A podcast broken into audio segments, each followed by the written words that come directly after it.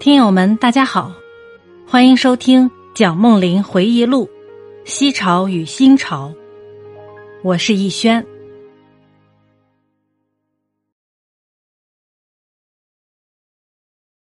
北大教授就在这紧急关头发表宣言，声明誓死反对华北的所谓自治运动。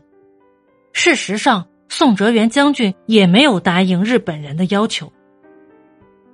一两个月以后的一个下午，一个日本宪兵到北大来找我。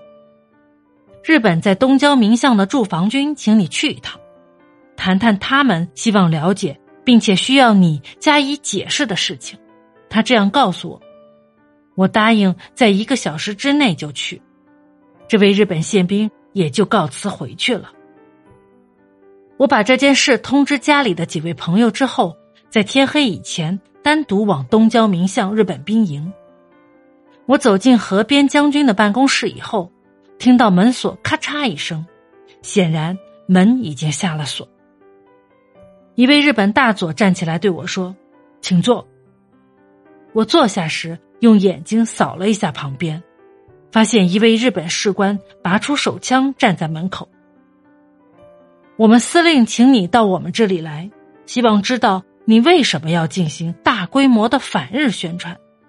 一边说一边递过一支烟来。你说什么？我进行反日宣传？绝无其事。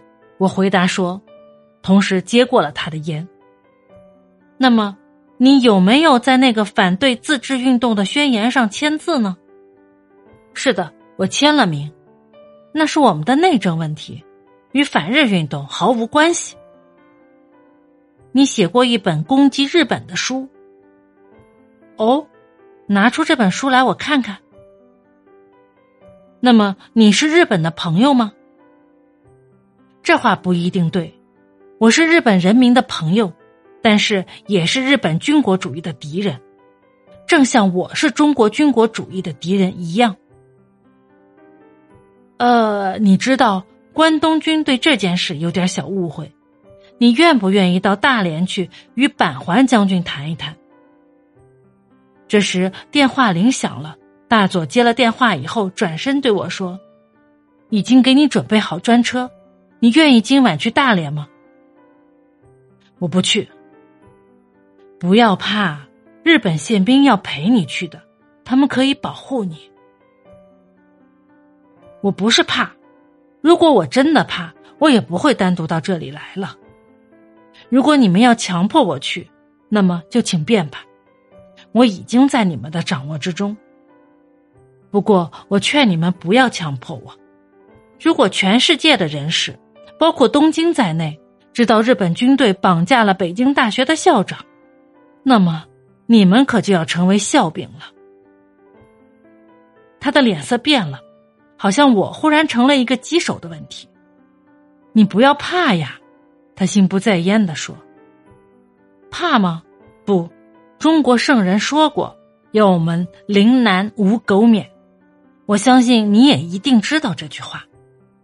你是相信武士道的，武士道绝不会损害一个毫无能力的人。”我抽着烟，很平静的对他说：“电话又响了。”他再度转身对我说：“好了，蒋校长。”司令要我谢谢你这次的光临，你或许愿意改天再去大连，你愿意什么时候去都行。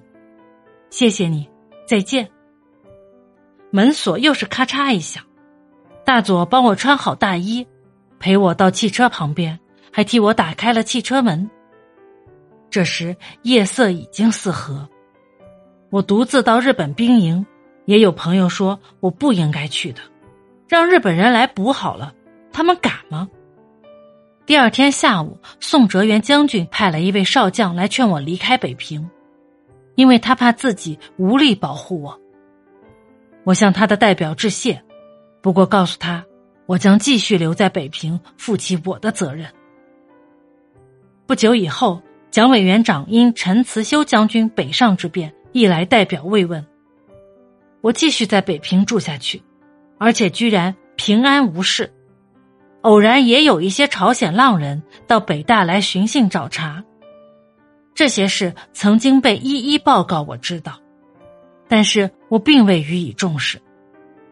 不久，日本人的策略开始转变了。松氏孝良将军受命来北平担任日军的特别代表，他与我交了朋友，常常到我的家里来。他大骂那位日本将军不该在东郊民巷兵营折磨我。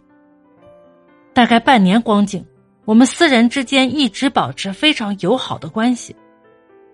他任期届满时，穿了全副武装来向我辞行。他告诉我。他已经奉命调往东北与西伯利亚交界的海拉尔去指挥一个骑兵师。他说：“战云越来越低，如果中国与日本真的发生冲突，那是很不幸的。战事一旦发生，他说日军势将深入汉口。是的，将军，我同意你的看法。两国之间不幸而发生公开冲突，很可能会引起国际纠纷。”那时，整个日本舰队都有可能葬身海底，日本帝国会缩小为太平洋地图上的几个小黑点。他叹了一口气：“啊，那当然也有可能，但是日本仍旧是一个独立的国家，中国却不免要被西方列强消灭了。也可能如此。下次碰面时，希望我们不必为愚蠢的作为而抱头痛哭。”不管将来发生什么事儿，将军，希望我们永远是朋友。我们就这样怀着沉重的心情分别了。战事结束若干年之后，我经过东京携内子陶曾谷往访，相对话旧，不禁感慨系之。接替他的是金井将军，他来拜访我，我也曾去回拜，我们谈得很坦白。和我在松氏孝良谈话的情形大致相似。有一日，日本贵族院的两位议员来访，其中一位曾任台湾总督。四顾无人之后，他低声问我：“在东郊民巷日本兵营拘留我的是谁？”我告诉他是高桥，他摇摇头说：“岂有此理。”这时候，日本人已经明白。北大并无意马上发起反日运动，他们希望能与北大里的主要教授建立友谊，而把北大拉到日本这一边。双方来往都很审慎，北大与日军之间的紧张情势至此已经渐渐缓和了。后来，田代将军来到天津担任当地驻军司令，日本以及其他列强。因条约规定有权在天津驻军，田代特地跑到北京来设宴招待中日双方文武要员。田代在席间发表演说，鼓吹中日经济合作。中国官员也曾有人记起发言，但是措辞都相当含糊。我除了吃饭时偶尔说笑以外，对于经济合作问题始终一言不发。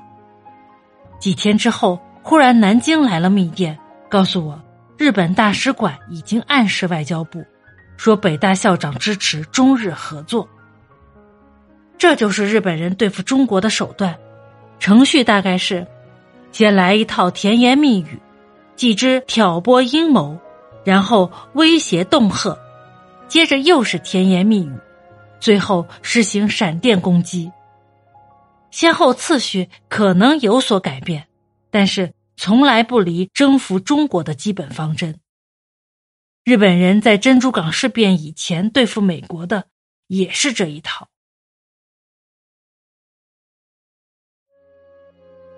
本集播讲完毕，感谢您的收听，欢迎订阅、收藏、评论。